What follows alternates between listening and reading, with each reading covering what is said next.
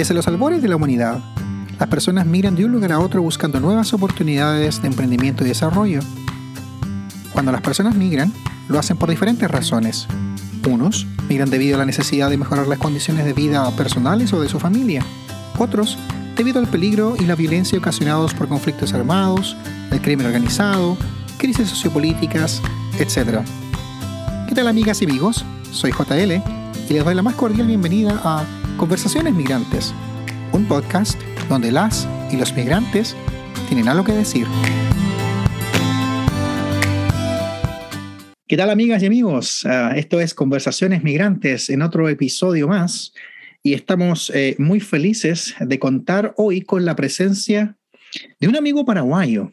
Pero este amigo paraguayo tiene unas características bien especiales. Primero que nada, su nombre no suena a nombre latino, ¿no? Su nombre es Roger Jürgen Taves. Vamos a hablar un poquito más de eso. Bueno, él, él nació en Paraguay, pero es descendiente de alemanes menonitas y vamos también a, indagar un poco más en eso, ¿no? Eh, es casado, tiene eh, tres hermanos y una hermana, él es el menor de, de, la, de su familia extendida, ¿no? Es profesor de educación básica, estudió en Paraguay, también estudió en la Universidad Menonita de Canadá. Eh, sus padres eh, tienen la fortuna que estén vivos y vivan muy cerca de, de su casa. Eh, él habla alemán, el alemán que todos conocemos que se habla en Alemania, pero también habla un dialecto alemán que es como un primo de la lengua alemana que se llama Plotich, que es un idioma que hablan los menonitas en, en Paraguay, también en otras partes del mundo, y vamos a indagar también un poco en ello. Habla español, por supuesto, habla inglés, y en una de esas habla otro idioma que yo no tengo idea en este momento cuál será. Es un aficionado al fútbol. Una de las cosas que más me gusta de Roger es que él es eh, bien, bien futbolero como yo y su equipo favorito es el Olimpia del Paraguay. También vamos a conversar un poquito más de, de aquello, ¿no? Solamente quiero decirte, Roger, gracias por aceptar nuestra invitación. Es todo un gusto. Muchísimas gracias por, por invitarme, José Luis. Eh, nos encontrábamos cuando estudiaba en, en Kennedy Mennonite University y siempre me gustaba mucho encontrarme contigo porque ahí podía hablar, practicar un poco mi castellano, porque un idioma si no se practica se pierde un poco. Ya. Yeah. Sí, y entonces siempre me sentía un poco en casa cuando me encontré contigo. Gracias. Mira, déjame comenzar esta conversación con una anécdota. Yo recuerdo cuando llegué a estudiar a la universidad acá, mi, mi nivel de inglés no era tan, tan bueno, digamos, tan alto, tenía un nivel bien bien limitado. Y recuerdo que me costaba tanto, entonces mi, mi, cerebro estaba muy estresado y no había nadie que hablara español conmigo. Y recuerdo una vez que entro, eh, la universidad tiene dos campus, un campus norte y un campus sur. Recuerdo a un edificio del campus sur y de repente veo un tipo alto, muy alto, rubio, de ojos azules y que me habla en español con esa voz potente y me dice, hola, soy Roger. y yo recuerdo hasta el día de hoy que estaba tan confundido porque no podía entender cómo esta persona que parecía europeo me hablaba en español. Así, sí, así mismito nos conocimos, ¿no? Sí, qué simpático. Esa anécdota en particular me, me olvidé ya de esa, de esa anécdota en particular, pero, pero muy bien. Se te habrá quedado entonces grabado. Sí, yo, yo me acuerdo perfectamente del, del momento. Bueno, Roger, cuéntanos un poco de ti. Um, tú eres paraguayo, pero luces como europeo, lo cual es muy interesante. Cuéntanos, ¿quién es, quién es Roger Taves? Bueno, es una, se dice una pregunta interesante cuando no se sabe qué decir, ¿verdad? sí. Bueno, como dijiste, ya crecí, eh, nací y crecí en Paraguay, en el Chaco, en una comunidad rural, en una comunidad menonita. Uh -huh. Eh, que organizan muchos aspectos de su vida sociocultural de manera muy autónoma, para decir así, en forma de cooperativa, yeah. en forma de cooperativas y asociaciones. Entonces, eh, uh -huh. ese fue mi contexto en el cual crecí. Eh, y después con, yeah. con los años crecí en un país que habla español, pero yo crecí, como uh -huh. bien dijiste, hablando el, el, el Plotich, el alemán dialecto, en casa y en el colegio. Uh -huh. eh, aprendí el alemán con libros de Alemania. Entonces, desde siempre ya eh, tenía este sueño, esta ilusión de algún día salir de mi país una vez eh, para hacer algunas experiencias yeah. en el exterior. Entonces, yo creo que yo soy una persona bastante, bastante social, no me cuesta hacer nuevos amigos, para así decir. Eso es verdad. Eh, me gusta conocer eh, lugares nuevos y bueno, y en los últimos años eh, estoy practicando a ser un líder en mi trabajo. Entonces, eso sería quizás más o menos un poco quién soy y mis fortalezas quizás un poco, ¿verdad? Y de las debilidades, bueno, seguramente vamos a hablar todavía. Oye, Roger, bueno, tú, tú creciste en una comunidad bien particular, tú creciste en el Chaco. Para aquellos que nunca hemos tenido la oportunidad de viajar al famoso Chaco paraguayo, y he escuchado historias de allá, ¿no? Cuéntanos un poco cómo es la vida allá. Eh, yo cada vez que escucho del Chaco paraguayo lo asocio a calor, mucho calor y a un lugar seco. Sí, esa, eh, eso es más o menos lo que vivimos este año. Okay. Te voy a contar que en el 2019 tuvimos la inundación más fuerte, la mayor inundación que se ha tenido acá desde, desde nuestros antepasados que llegaron hace 90 años y dos, dos días, dos años más tarde en el 21 nos agarra una tremenda sequía. Oh. Entonces, esto caracteriza, un, esto caracteriza un poco el Chaco. Hace muchísimo calor en verano, puede tardar meses en llover y de repente agarra un año donde hay demasiada lluvia. Entonces, y el, y el tiempo puede cambiar de un día al otro. O sea, un día puede haber muchísimo calor eh, y entra un frente frío y en cuestión de, de, una o dos horas tenés un frío que, que, llega a los 10 grados, por ejemplo. Entonces es, el, tiempo puede ser muy cambiante acá. El Chaco, aunque es, bueno, el Paraguay se divide en dos regiones en realidad, zona oriental eh, y el Chaco, que es la zona occidental, y son separadas esas dos zonas por el río, de, río Paraguay. Y aunque el Chaco abarca aproximadamente quizás el 55% de la superficie, eh, solamente un 2% de la población de Paraguay vive en el Chaco. Qué interesante, es un lugar como inhóspito. Sí, ¿verdad? Eh, hasta cierto punto sí. Ya. Un tema constante, eterno, por ejemplo, es el agua. Nosotros acá en nuestra casa nos manejamos exclusivamente con agua de lluvia. Recolectamos toda agua en, en aljibes, eh, digamos, en, en, en, tanques subterráneos donde acumulamos agua de lluvia para, para nuestro consumo. Eh, y un, sector importante en el Chaco paraguayo es la ganadería. Eh, y para, para los animales se colecta agua de lluvia en lagunas artificiales que se hace para este, para este fin. ¿verdad? Ok.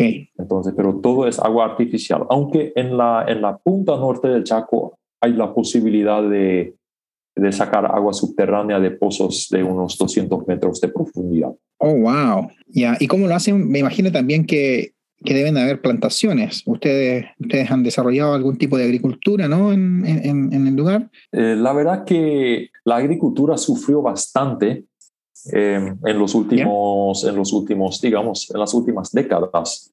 Pero ahora en los últimos años eh, hay un repunte otra vez cada vez hay más crecimiento en la agricultura y se planta algodón, eh, maní, eh, después cártamo también em, y entre otras pocas culturas más. Soja, es, últimamente hasta se planta soja en el Chaco que por años eh, se decía que, que, que, no crecía en el Chaco, pero ahora con con la siembra directa y algunos cambios en, en, la metodología de la plantación y el manejo del suelo, también crece la, soja acá. Sí. Wow. ¿Tú tienes algún conocimiento de ya sea de ganadería o de, agricultura? De agricultura, lo que yo sé. ¿O experiencia? no, eh, de agricultura, la verdad que muy poco. Eh, bueno, eh, algo sí. Mi papá era, era agricultor, él tenía, él plantaba algodón en la década de los 80. Después vino, tuvo algunos años muy buenos, creo que fue 85, 86, 87, que, que, tuvo buenas cosechas. Después vino una tremenda sequía de, que duró unos tres años por ahí, eh, en las cuales no cosechó. Entonces hubo créditos que él había tomado y, y, tenía que vender prácticamente todo. Terminó en la bancarrota. Eso que yo cuando eso yo no me acuerdo mucho porque tenía unos cuatro o cinco años cuando pasaba todo esto pero sí me ha marcado. Oh, era muy Sí, sí eh, me ha marcado un poco a que, a que nunca me, me, metí en la agricultura, no me gustó nunca, ¿verdad? El hermano de mi esposa sí es agricultor, él planta maíz, plantas, plantas soja, maní, eh, y, él, y él se maneja en, en, esas en, esos temas. Y lo que yo sé es eh, de la agricultura, básicamente lo que yo he sacado de las conversaciones con él. Claro. Bueno, ya que nos hablas de tu papá, ¿no? Cuéntanos un poco de tu familia extendida. ¿Cómo, cómo llegan tus ancestros al, al Chaco paraguayo? ¿Quiénes son tus ancestros? Sí. Voy, a, voy a resumir. Eh, no sé si mencionaste que yo estudié historia. No todavía, pero dale. Eh, voy, a, voy, a, tratar de hacer un resumen histórico de lo que son los menonitas. Eh, nace este movimiento básicamente con la reforma de Martín Lutero, allá en el 1517. Ya. Entonces hubo... O sea, es un movimiento religioso. Sí, exactamente. Aunque, aunque bueno, okay. entonces hubo, hubo muchos seguidores de estos movimientos reformadores que surgieron en Europa. eh, hubo varios uh -huh. reformadores, eh, estuvo Zwingli en Suiza, estaba creo que Calvin también en, en yeah. Suiza y en Francia. Lutero en Alemania. Uh -huh. Entonces hubo grupos que dijeron que esas reformas no, no fueron suficientes todavía o, o que deberían ser más radicales todavía. Eh, que estas reformas uh -huh. deberían ir también a, por ejemplo, la cuestión de bautismo, yeah. que deberían ser solamente los adultos que se bautizan. Entonces ahí tienen, eh, tiene el origen el movimiento eh, de los menonitas. Su primer líder era Meno, Meno uh -huh. Simons, de eso, de ahí el nombre. Entonces eh, fueron perseguidos duramente en Europa y se mudaron a lo que hoy es Polonia, en Prusia, durante los años 1530 hasta 1570 por ahí, por ahí en pequeñas yeah. familias. Ahí vivieron en zonas rurales, en aldeas, hasta que, digamos, no tuvieron más espacio porque generalmente tenían familias muy grandes. Uno de los valores uh -huh. muy altos de, de, los, de los menonitas era el, eh, el pacifismo y por eso rechazaban el servicio yeah. militar. Eh, y eso siempre uh -huh. llevó también a, a, problemas con los gobiernos en Prusia. Eh, uh -huh. Después adquirieron la o sea, eh, la, eh, la, reina de Rusia, como era la... Catarina II. Exactamente. El zar. ¿Cómo se dice una zar en femenino, José Luis? Muy buena pregunta, no tengo y, idea. Bueno, de todas formas, era, era, era una, bueno, voy a inventar uno, era la zarina, no sé. De, to yeah, de todas okay. formas, él, ella buscaba poblar tierras eh, conquistadas cerca del, del, Mar Negro, en lo que hoy en día es Ucrania.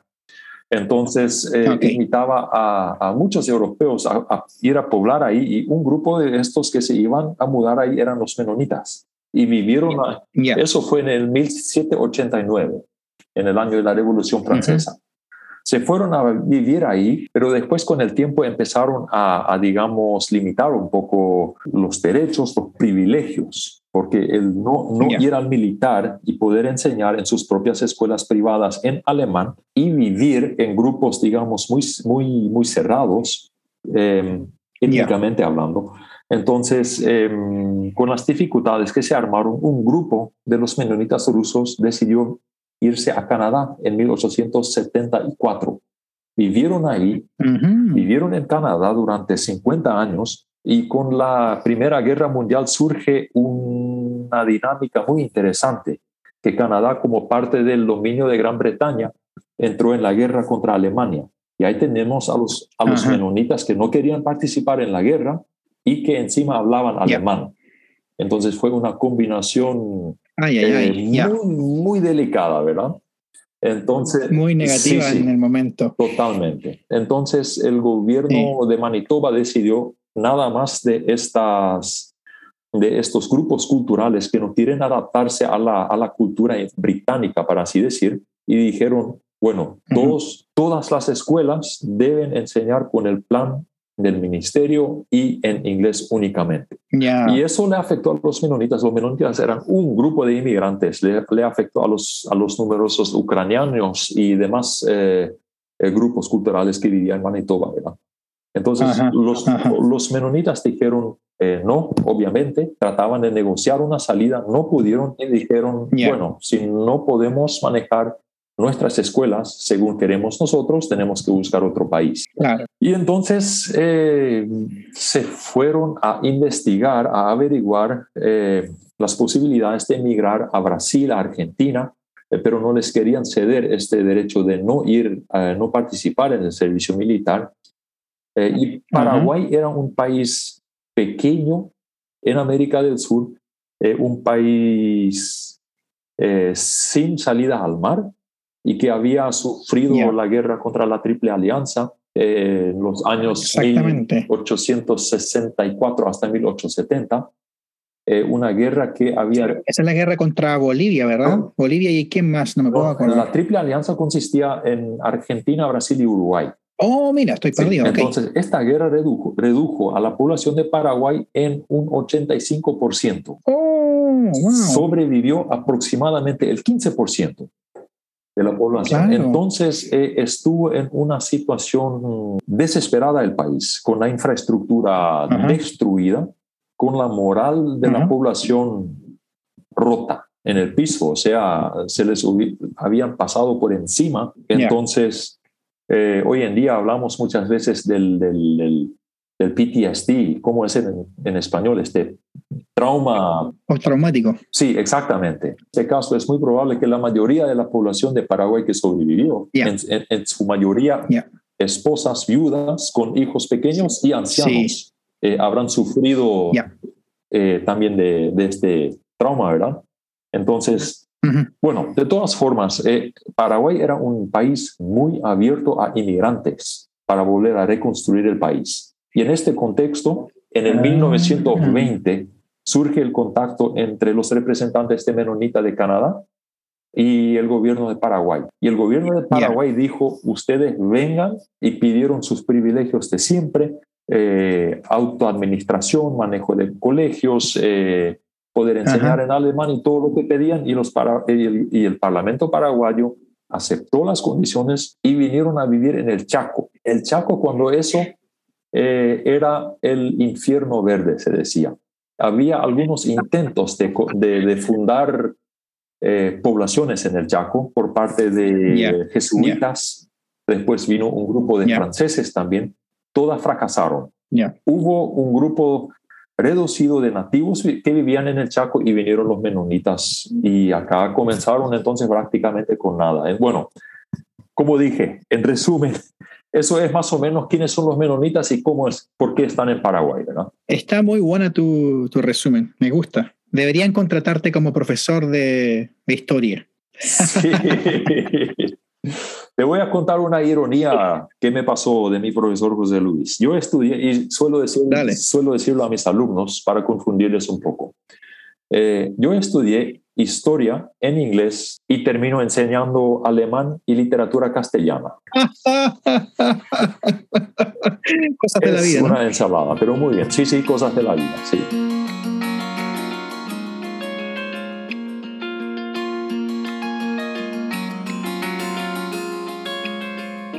A mí me interesa mucho esta conversación porque me imagino, mira, te voy a contar algo. Recuerdo una vez, cuando yo estaba en Canadá y estaba en la universidad, un amigo chileno me dijo, eh, yo le contaba acerca de los menonitas, acá, qué sé yo, y él me dijo, bueno, ¿y quiénes son los menonitas? Y yo no hallaba cómo describirlo porque en ese momento sabía muy poco acerca de ello. Entonces él me dijo, bueno, son estos que andan con unos suspensores, unos pantalones largos negros, eh, andan manejando carreta y me describió más que nada los Amish, que, que es como una rama dentro del, de los menonitas, ¿no?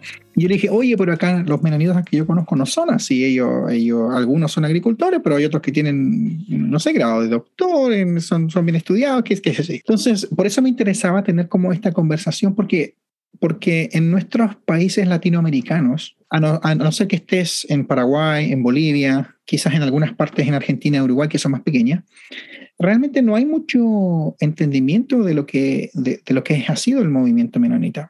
Eso por una parte. Lo otro es que, claro, el, el movimiento menonita nace como una especie de movimiento religioso de reacción hacia la reforma y contrarreforma. Eso solo déjame acotar que fueron perseguidos por católicos y protestantes al mismo tiempo, entonces no tenían dónde ir, pasaban huyendo, digamos. Fue bien dura la, la, la situación para los menonitas. Pero claro, al consolidarse como grupo, venir de Rusia, qué sé yo, y después llegar al Paraguay, forman su, sus colonias y poco a poco, después de muchísimo trabajo, después de muchísimo esfuerzo, de muchísimo sacrificio, logran surgir, digamos, logran prosperar, logran construir comunidad, construir patria, diríamos en Chile, ¿no?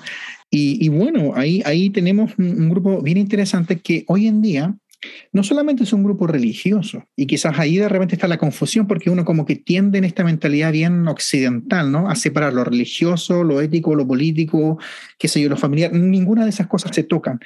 Pero aquí tenemos un grupo bien particular en que se une lo religioso, lo étnico, lo cultural, por ejemplo, lo social, porque si, ustedes no saben, amigas y amigos, hoy los menonitas tienen unas, unas comidas, pero que son de otro planeta, unas, unas delicias culinarias, pero maravillosas. Ah, entonces, ¿qué, nos puede decir, digamos, de la cultura, de la gente, de sus costumbres? No sé, algo quizás de aspectos más, más sociales. Sí. Mire, eh, mencionaste a los, a los grupos menonitas tradicionales, como los decimos, eh, que vienen, nosotros decimos mamelucos a los pantalones que llevan que, tú dijiste, ¿verdad? Ya, ya, ya. De hecho, existen estos grupos que, que, más bien viven como los Amish y se llaman menonitas también. Y te voy a, te voy a decir que mis abuelos, los que, que salieron de Canadá en 1926, salieron de Canadá, tenían esa cosmovisión muy tradicional, conservativa. Entonces, em, en, la, en, en, la comunidad que yo crecí, eh, tenemos esta, esta dinámica muy particular que hubo una reforma educativa a partir de 1950 en mi comunidad, donde los, las escuelas de los menonitas poco a poco iban adaptándose al currículum del ministerio. Entonces... En español. En español, sí. Entonces, eso fue un proceso muy lento, porque si se hubiera apurado el momento, de, segura, de, de eh, seguramente hubieran surgido eh, cortes, o sea, rupturas en la sociedad y en la iglesia. Entonces, este, este proceso terminó quizás eh, después de unos 20 años en, en, la década de 1970. Entonces, entonces, de ahí, con esa reforma también quizás entró esta, esta cosmovisión, digamos, un poco más, eh, un poco más libre, un poco, no, no, tan tradicionalista, liberal no iba a decir porque no son liberales, pero, pero eh, por lo menos de todas formas. Y una anécdota simpática que yo tenía era con estudiante que hacía su doctorado en antropología con una comunidad, en una comunidad muy conservativa, muy tradicional en México, que en México hay menonitas también. Entonces él viene a la universidad acá en Canadá para hacer estudios de su doctorado y me encuentro con él. Y surge en una noche que, bueno, estábamos hablando en el archivo donde yo hacía mi práctica y él hacía su, sus investigaciones para su doctorado. Y yo le digo, mira, eh, hoy a la noche juega, no sé, no recuerdo más quién juega, pero era un equipo paraguayo con un equipo colombiano. Y él era colombiano, ¿verdad? En la Libertadores. Y le invité a mirar el partido en nuestro apartamento y se puso a reír a carcajadas. Y yo no sabía qué pasaba. Y me dice mira es la primera vez en mi vida que le escucho hablar a un menonita de la Copa Libertadores me dice y, fue muy interesante porque de hecho en la comunidad que él trabajaba eh, el deporte es considerado pecado, ¿verdad? Eh, porque bueno, eh, no, no, no, corre. Oh, entonces está sancionado. Sí, sí, no corresponde. las comunidades más tradicionales ni siquiera tienen luz eléctrica. O sea, Exactamente. Eh, no son parte del mundo. Este versículo del, del, libro de San Juan del Nuevo Testamento lo, lo, toman de forma muy literal. Entonces no participan en nada. Bueno, ese es un lado. El otro lado es, bueno, como hay cada vez más profesionales, digo, en nuestra, en nuestra comunidad, Em, en eh, estas comunidades se, llaman colonias, aunque el término colonia tiene esa connotación negativa de la historia del continente, obviamente, pero es el nombre que se le dio a estas, a estas comunidades que, se instalaron acá. Entonces, em, nuestra colonia tiene aproximadamente 10.000 habitantes, socios. Y de estos, eh, salen unos, ¿cuántos números? No sabría decirte cuántos son, cuántos son jóvenes, ¿verdad? Pero salen cada año unos 80 estudiantes de la secundaria, de, eh, de la, del nivel medio, como decimos acá en el, del colegio, eh, y la mayoría de ellos, eh, o muchos de ellos, después van a formarse en alguna universidad, sea dentro del país o en el internacional. Entonces, esto a largo plazo transforma una comunidad también y es parte de, la cultura también sí, claro. del Chaco. Lo simpático es, tú mencionaste las comidas y es como nuestro grupo cultural ha vivido en tantos países, en tantos continentes, lo que pasó es que prácticamente eh, hemos prestado algo de las culturas que nos rodeaban eh, y nos lo hemos incorporado, ¿verdad? Lo hemos incorporado. Eh, son palabras, tecnicismos, o sea, términos que usamos en el, en el alemán bajo, que hay muchísimas palabras que vienen de Rusia todavía, hace 150 años, y forman parte de nuestro, de nuestro vocabulario. así algunas comidas también típicas. Y lo que tú dijiste, que esto comenzó como un movimiento espiritual es muy cierto y por eso dije al comienzo de la entrevista que esto iba a añadir un aunque, eh, pero después eh, ya me perdí otra vez por, por, por, otro camino. Pero el tema es que hoy en día vas a venir al Chaco y no vas a ver que esas colonias son, en primer lugar, un movimiento religioso. Y para ser honesto, no diría que siguen siendo en primer lugar. Bueno, sí, forma una parte fundamental de nuestra identidad cultural. La mayoría, la mayoría de los habitantes acá, eh, dentro de nuestra comunidad, forman parte también de la iglesia, de la congregación. Ya. Eh, pero no todos. Entonces, es una dinámica yo diría muy interesante para cualquier sociólogo o para cualquier analista, eh, para cualquier historiador obviamente también, eh, pero sí. en fin, eh, eso serían algunas acotaciones en cuanto a la cultura. No sé si me permite otra anécdota más. Sí, dale. Había otro estudiante, eh, y eso era otro tema que me fascinaba de vivir en Canadá, me encontraba con gente de todo el mundo. Vino un estudiante de Alemania que había nacido en la, en la Rusia, eh, de la Unión Soviética, en Kazajistán. Oh. Entonces hablaba alemán, inglés y también hablaba el ruso. Entonces ah, empezamos a hablar de los menonitas y yo le dije que habían vivido en, en, Rusia y entonces yo le, yo le pregunté por algunas palabras de nuestro idioma y, y, un caldo muy famoso que hacen los menonitas se llama borsch. Y, y, él dice, sí, sí, yo sé qué es. Nunca me gustaba comer eso porque es una comida típica de Rusia también. Y otra anécdota interesante era, años después me fui a visitarle en Alemania y le llevé, llevé un regalito típico, lo que yo pensaba que era típico del Chaco. Entonces, hay, un, hay, una, hay una fábrica acá que hace turrón de maní. Eh, es un... Es un oh, qué rico. Sí, es tipo un turrón como chocolate. Y se llama, y se llama kelva es el nombre que tiene, que tiene la marca, tiene este nombre, pero el producto también. Entonces, yo le llevo un kelva y le explico. Eso se hace de maní, le explico todo el proceso y al final, al final yo le digo, y se llama kelva y dice, ah, entonces se dice. En Kazajistán siempre tuvimos calva, dice. me no era tan original. Me pareció súper interesante. O sea, como dije, hemos prestado bueno, detalles culturales prácticamente en todas partes que, que vivieron los ancestros. ¿verdad?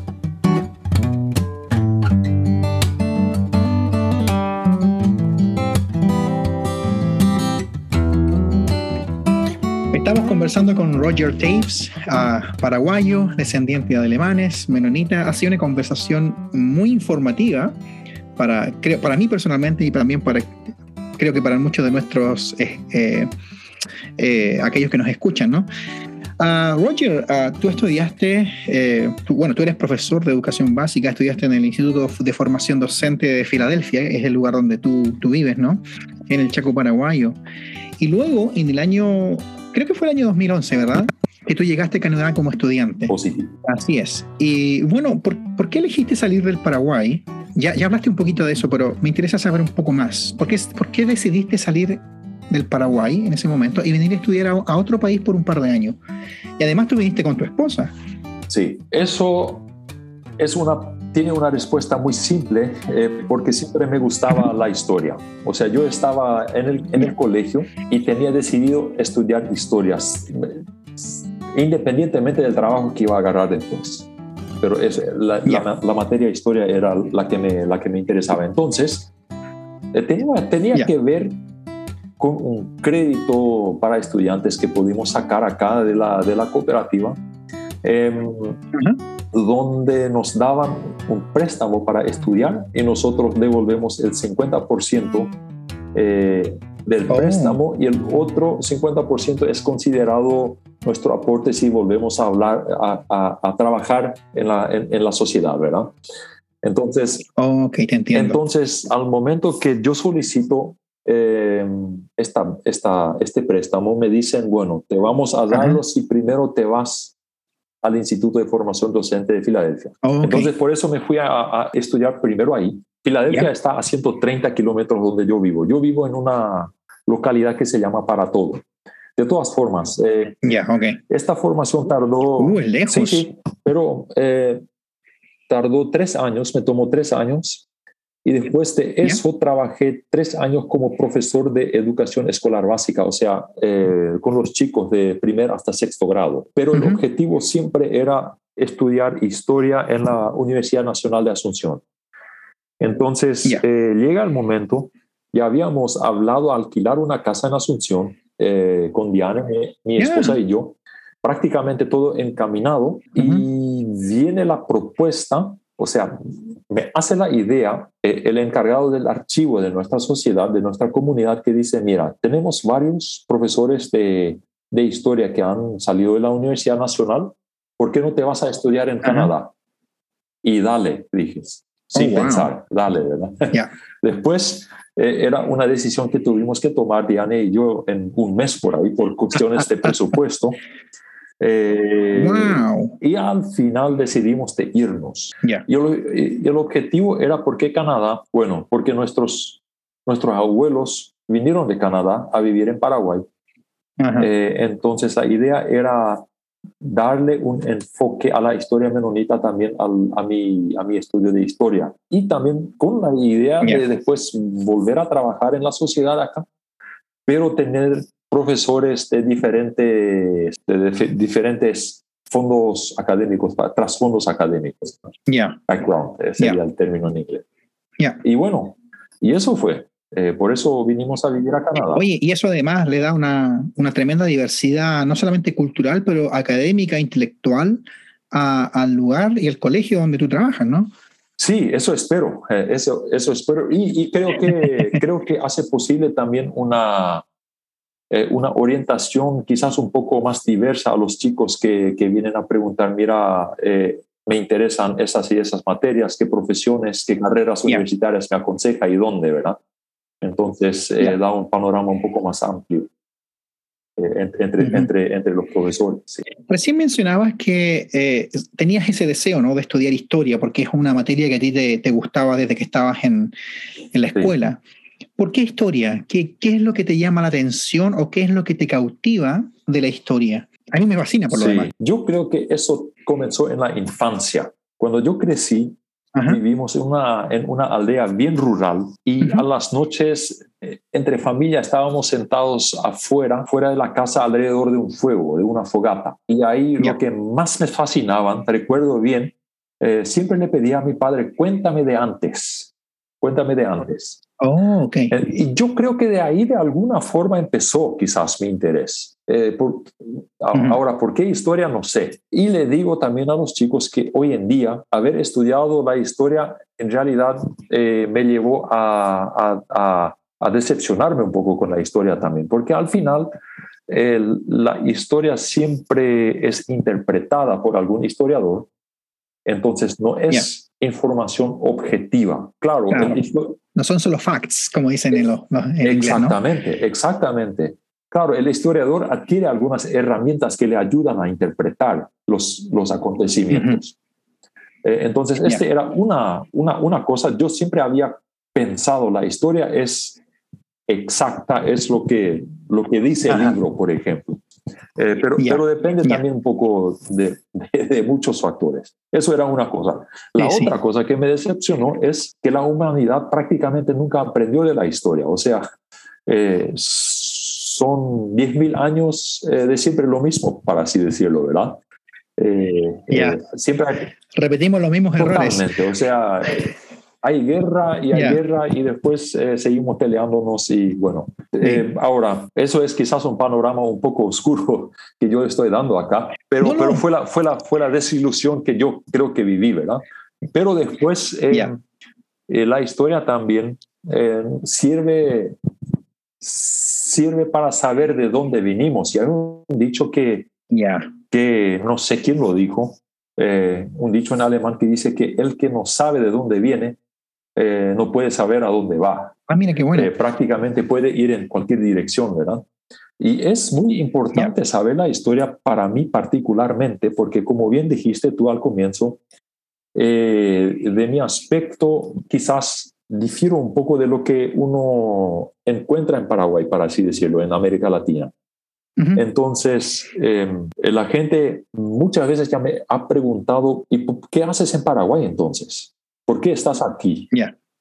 Y ahí no saber la historia me deja mal a mí y bueno, a toda la comunidad también, ¿verdad? Y, bueno, en realidad es malo no saber qué uno hace, por qué uno está, ¿verdad? En un país. Entonces, ya esas son, estos son los factores que yo considero importantes eh, de la historia. Claro. En tu caso en particular, bueno, tú, tú llegaste al Canadá por un par de años, tuviste la oportunidad de ser un migrante temporal, como se dice, ¿no? Pero en tu caso hay dos áreas de la migración que aunque haya sido temporal te llevó a enfrentar, bien, y a dos áreas bien particulares. Por un lado está, por supuesto, el aspecto sociocultural, ¿no? Pero por otro lado está el aspecto académico. Cuéntanos, ¿qué fue lo más difícil para, para ti enfrentar en el aspecto sociocultural? De una de las cosas que yo recuerdo muy bien eran lo que me faltaba, eran los asados, como podrás imaginarte. Sí. La nutrición de los chaqueños está basada eh, heavily, dirían los ingleses, en carne. O sea, comemos mucha carne. Entonces, eso quizás era un aspecto, aunque, aunque la carne no era tema. Y la verdad que Aparte que la carne es diferente. Sí, sí, sí, tiene un sabor diferente. Sí. Eso fue un, pero fue un caso menor. Después, la verdad que yo creo que no me daba cuenta quizás del, del choque cultural.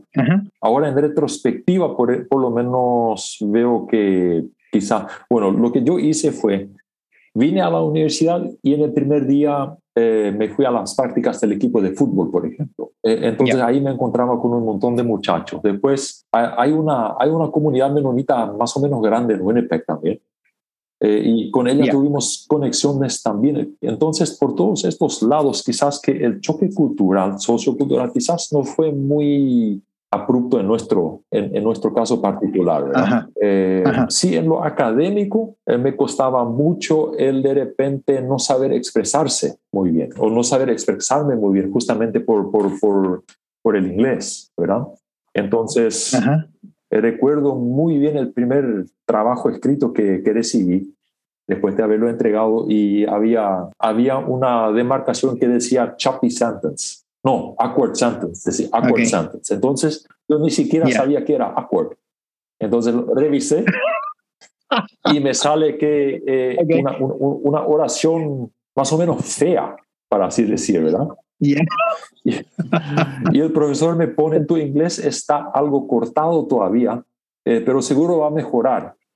Entonces, yo siempre consideraba justamente mis, mis destrezas idiomáticas como una fortaleza. Y ahora de repente me veía en una situación donde me decían, es la verdad que no sabes expresarte muy bien, ¿sabes?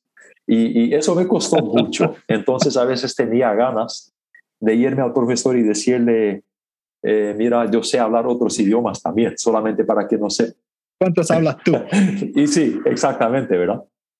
Eh, pero eso quizás en lo académico eh, fue, lo más, fue lo más difícil, lo más duro para mí personalmente. Pero con el tiempo obviamente fue mejorando y, tuve la ayuda de otros, de otros compañeros también, de universitarios de tercer, cuarto año, que entonces tenían un, grupo de apoyo y yo me iba con mis trabajos ahí, ellos me lo, me lo corregían eh, en oh, cuanto a ortografía y gramática y la forma de expresarme.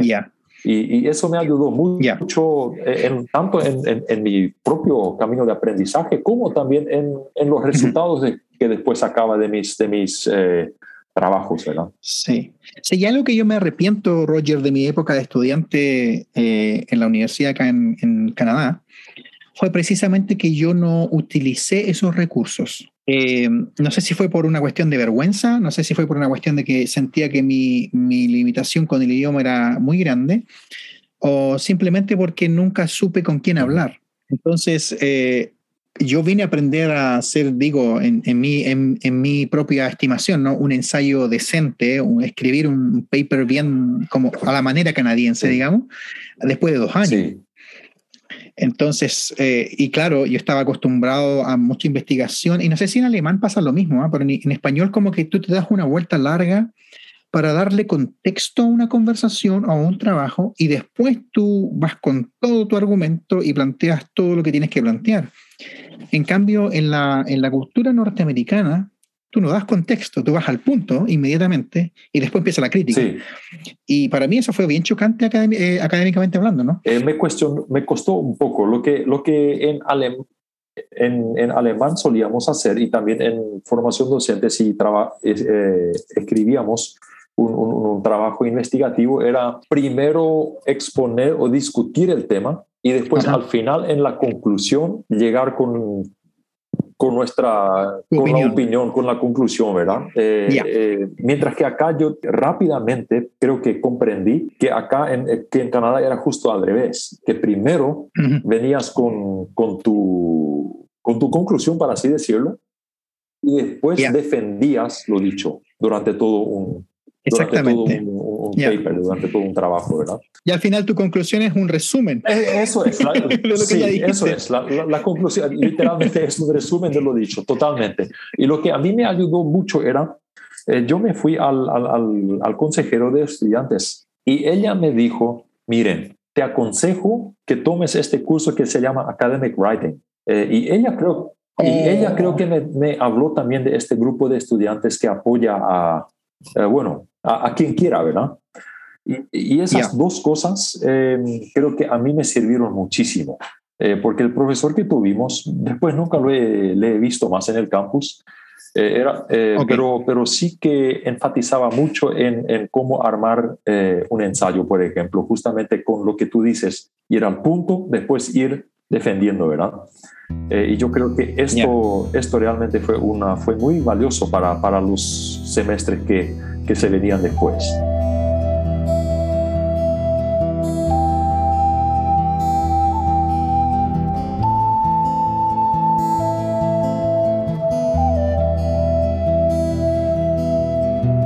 Déjame llevarte un poquito al aspecto social sí. otra vez porque ahora que estamos conversando, recuerdo que en algún momento tuvimos esta conversación cuando tú estabas aquí en Canadá, ¿no? acerca del fútbol. Nosotros dos somos bien futboleros, nos encanta jugar a la pelota, diríamos, sí. ¿no?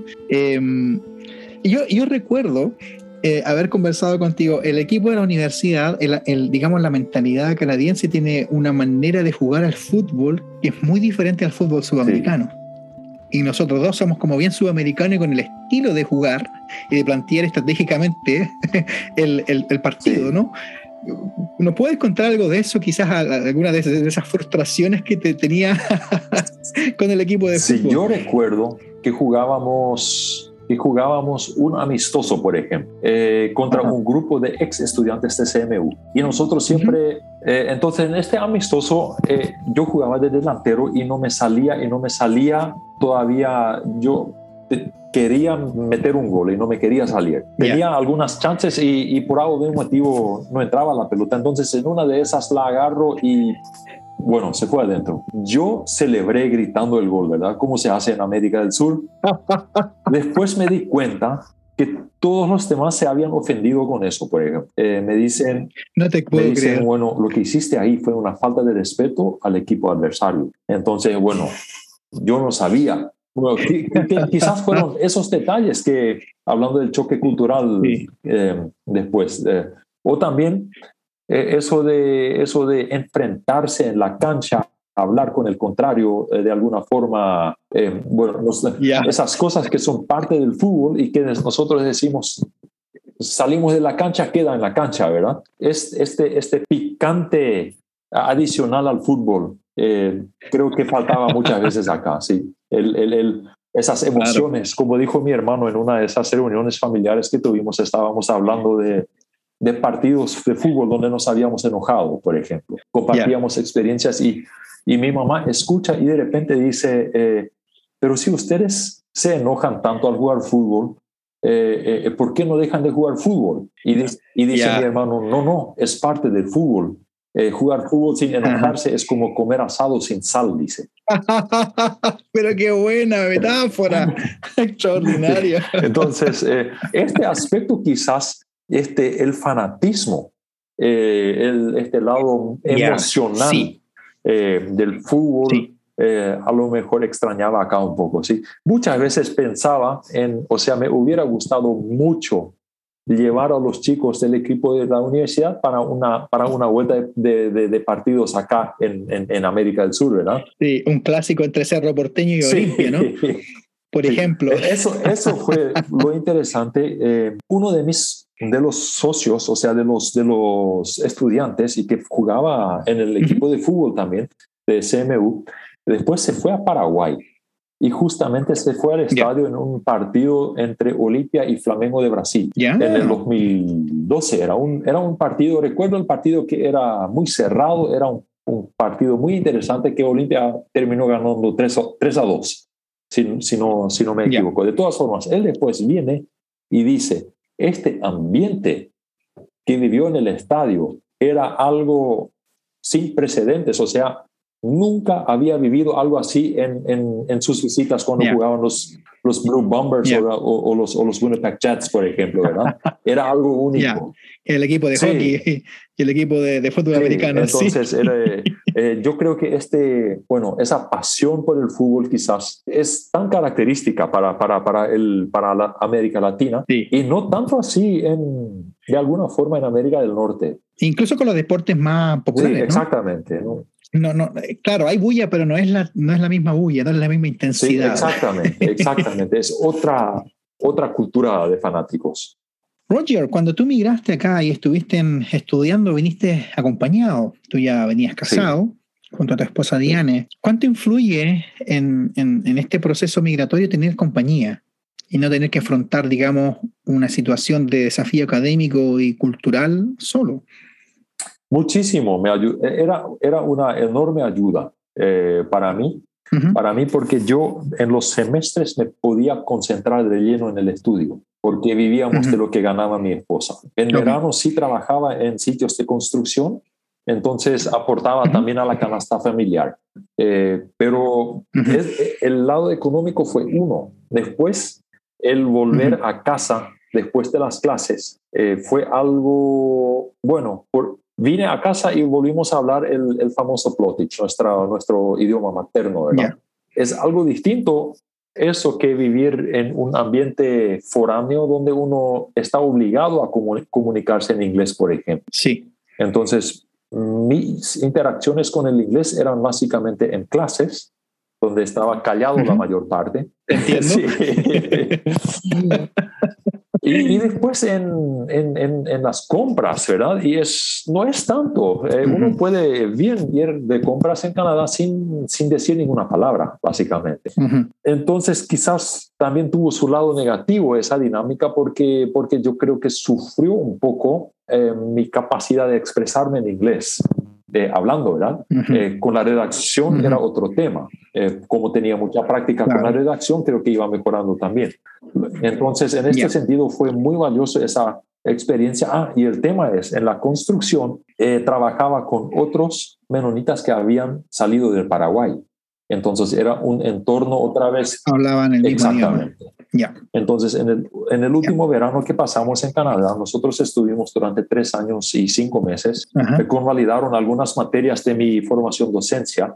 Entonces pude terminar la carrera de cuatro años en tres años y, y medio, prácticamente, en siete semestres. Y medio, ya. De todas formas, en, en el último verano trabajaba en el campus eh, con el equipo de mantenimiento de las edificaciones y el PAC. Y ahí sí eh, me sirvió mucho el tener que charlar e interactuar en el día a día en inglés.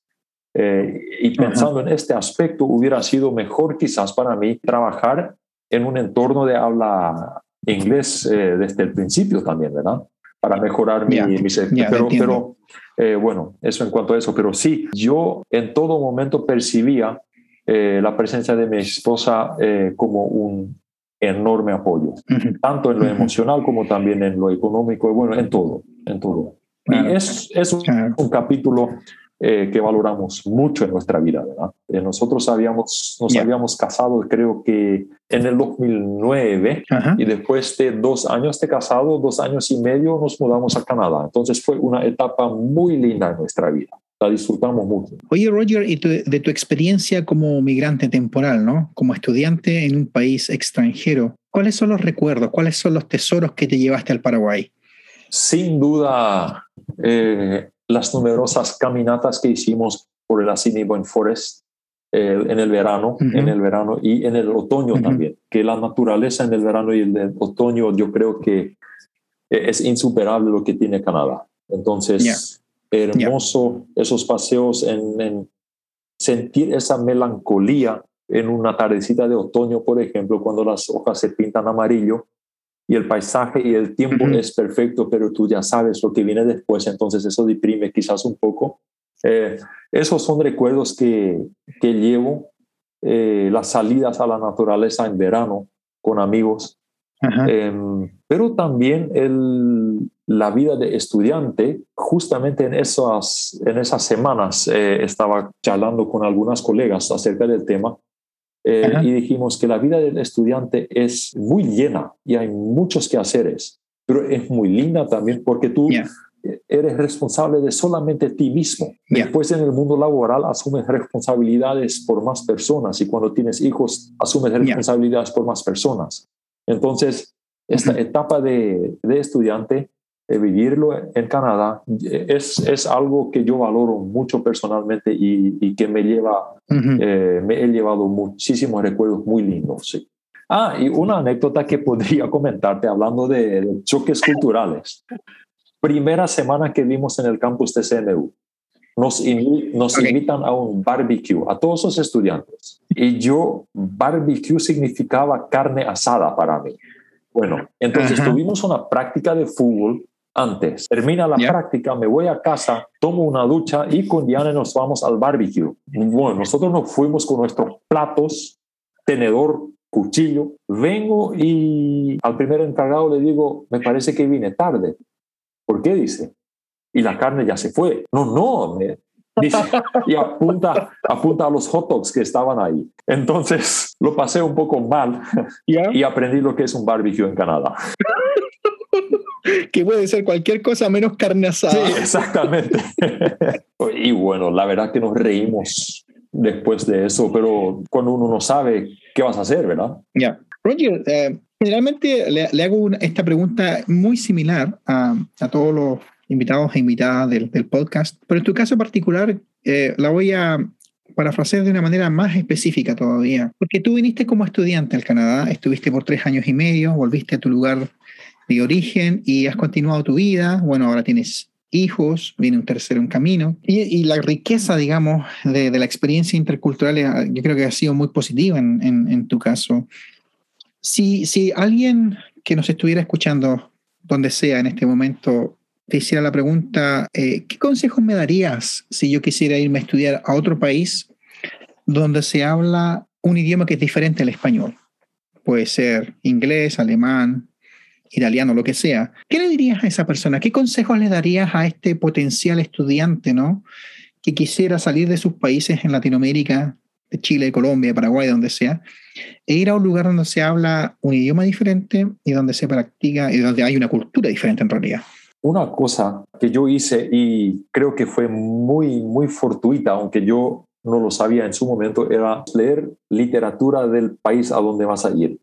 Después nos dijo un profesor también que la literatura da una ventana de la cultura de donde sale esa literatura. Entonces tienes dos ventajas leyendo libros. Eh, de, primero, adquieres em, vocabulario, mejoras las destrezas del idioma. Yo en su momento leía un libro en inglés, una novela en inglés, y cada palabra que yo no sabía la anotaba en un cuaderno y después buscaba el significado. Así iba ampliando, ampliando el, mi vocabulario particular y al mismo tiempo entendía mejor el cuento, ¿verdad? Claro. Eh, eso es, es, una cosa, es una forma, yo creo, muy productiva de prepararse, tanto en cuanto a la cuestión idiomática como también cultural al país de donde uno va a ir a vivir. Después, otra, otro aspecto importante es tener esta mentalidad abierta de que el que viene a vivir en una sociedad nueva es el que tiene que adaptarse. O sea, no, quizás no esperar que la nueva comunidad a donde yo me voy a ir deba cambiarse para que sea así como yo la espero, ¿verdad? Sino, sino más bien venir con preguntas y, ver y analizar y encontrar el, el, espacio donde puedo entrar, ¿verdad? Y, participar, ser participativo, acercarse a gente, interactuar, ¿verdad? Hacer amigos mediante diferentes actividades, puede ser coro, participar en un coro, en, en, mi caso me, caso me, me, ayudó mucho eh, ser parte del equipo de fútbol, por ejemplo, o después también jugué una temporada de vóley. Esos aspectos ayudan mucho a hacer, hacer conexiones. Y las conexiones que son al final las que, las que le ayudan a uno a, a solventar cualquier situación ¿verdad? en la vida diaria. Así es. Y finalmente, bueno, de tu experiencia migratoria, ¿no? Para algunos quizás muy corta, para otros muy larga. ¿Qué, qué es lo que extrañas más de, de, la, de la gente canadiense, de la cultura canadiense o del país, ¿no? En cuanto a la duración, me iba cuando recién habíamos llegado a Canadá, extrañaba mucho mi casa, entonces eh, siempre quería volver, pero era, era muy orgulloso para, para, para, cortar mi estudio, dejar mi estudio antes de terminarlo. Entonces, en este caso, en este sentido, nunca consideré abandonar. Eh, en retrospectiva, mirando hacia adelante, estos tres años y medio, estos cuatro años eran, parecían infinitos. En retrospectiva, el tiempo corría de manera impresionantemente rápida. Eh, lo, que, lo que extraño de la, de, la, de la cultura, de nuestra experiencia en Canadá, bueno, lo de la gente, uno encontraba gente muy amable en toda parte. Eso era algo muy bueno. Eh, para mí era muy interesante también estar sentado en el parque, por ejemplo, un domingo a la tarde y encontrarme con gente nueva de distintas, distintos países. Recuerdo que, por ejemplo, un domingo de primavera, bueno, hacía un poco frío todavía, pero la nieve se estaba derritiendo. Estuvimos en un parque tomando mate, Diane y yo, mi esposa y Se acerca una pareja. Ella era, si no me equivoco, de Colombia quizás y él era de Brasil. Y, y esa oh. conexión entonces entre, entre latinos, diría yo, entre latinoamericanos, eh, eran experiencias muy buenas. Eh, otro, otro, otra cosa que que me gustó siempre era también ver que en un, sistema público puede funcionar. Esta forma ordenada del tráfico. Eh, este, Eso no pasa en Latinoamérica. o al menos en Chile o en Paraguay. Las líneas en el asfalto son de decoración, más suelo decir, ¿verdad? Acá. Mientras allá era todo muy ordenado. Entonces es muy fácil adaptarse a, a, ese orden. Y uno viene de vuelta a su país y ve la basura eh, tirada ahí en la plaza y al costado del camino. Entonces estos aspectos más bien eh, extrañé quizás más a, la vuelta del país. ¿verdad? Ya. Bien, bueno, Roger, muchas gracias. Ha sido un privilegio, una conversación muy, muy amena, interesante, educativa, con, con particularidades, particularidades bien especiales porque, porque, claro, en tu caso tú, tú viniste como estudiante y luego regresaste a tu país, ¿no? Pero muchas gracias por compartir tus historias, tus pensamientos, tus ideas, eh, parte de tus conocimientos también con, con nuestros auditores. Muchísimas gracias por la invitación, José Luis. Eh, fue, un, fue una alegría poder compartir, eh, gracias a la a la tecnología en la cual vivimos eh, fue posible, ¿verdad? Entonces, eh, El, placer fue todo mío. mío. Eh, muchísimas gracias por la invitación y por la posibilidad. Bueno, amigas y amigos, esto ha sido Conversaciones Migrantes, otro episodio más. Estamos muy felices de poder compartir historias con, con ustedes. Si tienen sugerencias, ah, comentarios, ideas, si les gustaría eh, nominar a alguien para ser entrevistado o entrevistada, escríbanos a conversacionesmigrantes.gmail o gmail.com y estaremos muy felices de poder responderles. Adiós.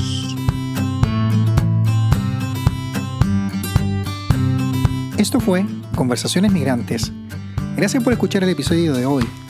Suscríbete y descarga nuestros episodios de Conversaciones Migrantes en tu plataforma favorita. Síguenos en redes sociales en nuestras páginas de Instagram y Facebook. Búscanos como Conversaciones Migrantes y no te olvides de contarle de nuestro podcast a tus amigas y amigos en tus redes sociales. Si el episodio de hoy fue de tu agrado, cuéntanos qué fue lo que más te gustó. Y si tienes preguntas, sugerencias o algún comentario, envíalas al email conversacionesmigrantes.com. Hasta la próxima ocasión. Bye.